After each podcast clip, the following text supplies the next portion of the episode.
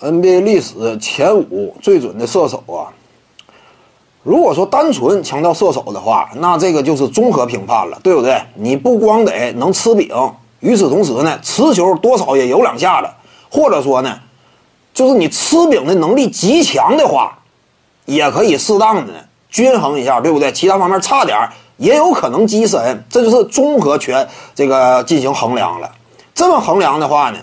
历史第一射手斯蒂芬·库里，这个不需要多解释，对不对？靠着致命的三分远射，掀开了小球时代，斩获了两届常规赛 MVP，起码在一年半左右的时间之内，几乎就是拥有联盟门面的资格，塑造了金州啊整个历史上最辉煌的一段时光。这是斯蒂芬·库里嘛？排在第二的呢？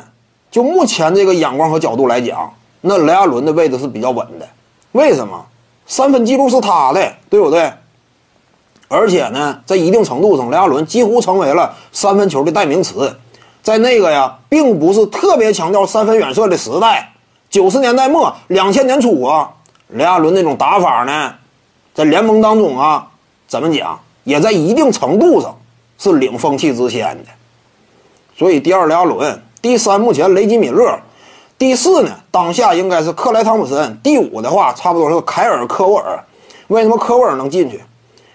他虽然说手段没有那么全面，但是靠着吃饼投射极准的准星，那怎么讲呢？两相权衡呗。我虽然有一有一方面特别短，我无法持球投。克莱汤普森好赖不济，运两步之后再投也有准星。科沃尔这点做不到，但是因为他呢接球吃饼投射特别精准，所以呢。把他位列第五吧。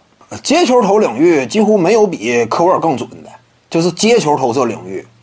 所以呢，考虑到科沃尔这样一种特殊性，对不对？在某一领域他几乎拔尖了，历史之最了，那让他位居第五也是可以的。什么佩贾呀、雷迪克之类，这玩意儿怎么讲呢？哎，你们可能说能力相对均衡一些，但前四的考虑，人家都均衡，留一个位置给纯吃饼型射手可不可以？也可以。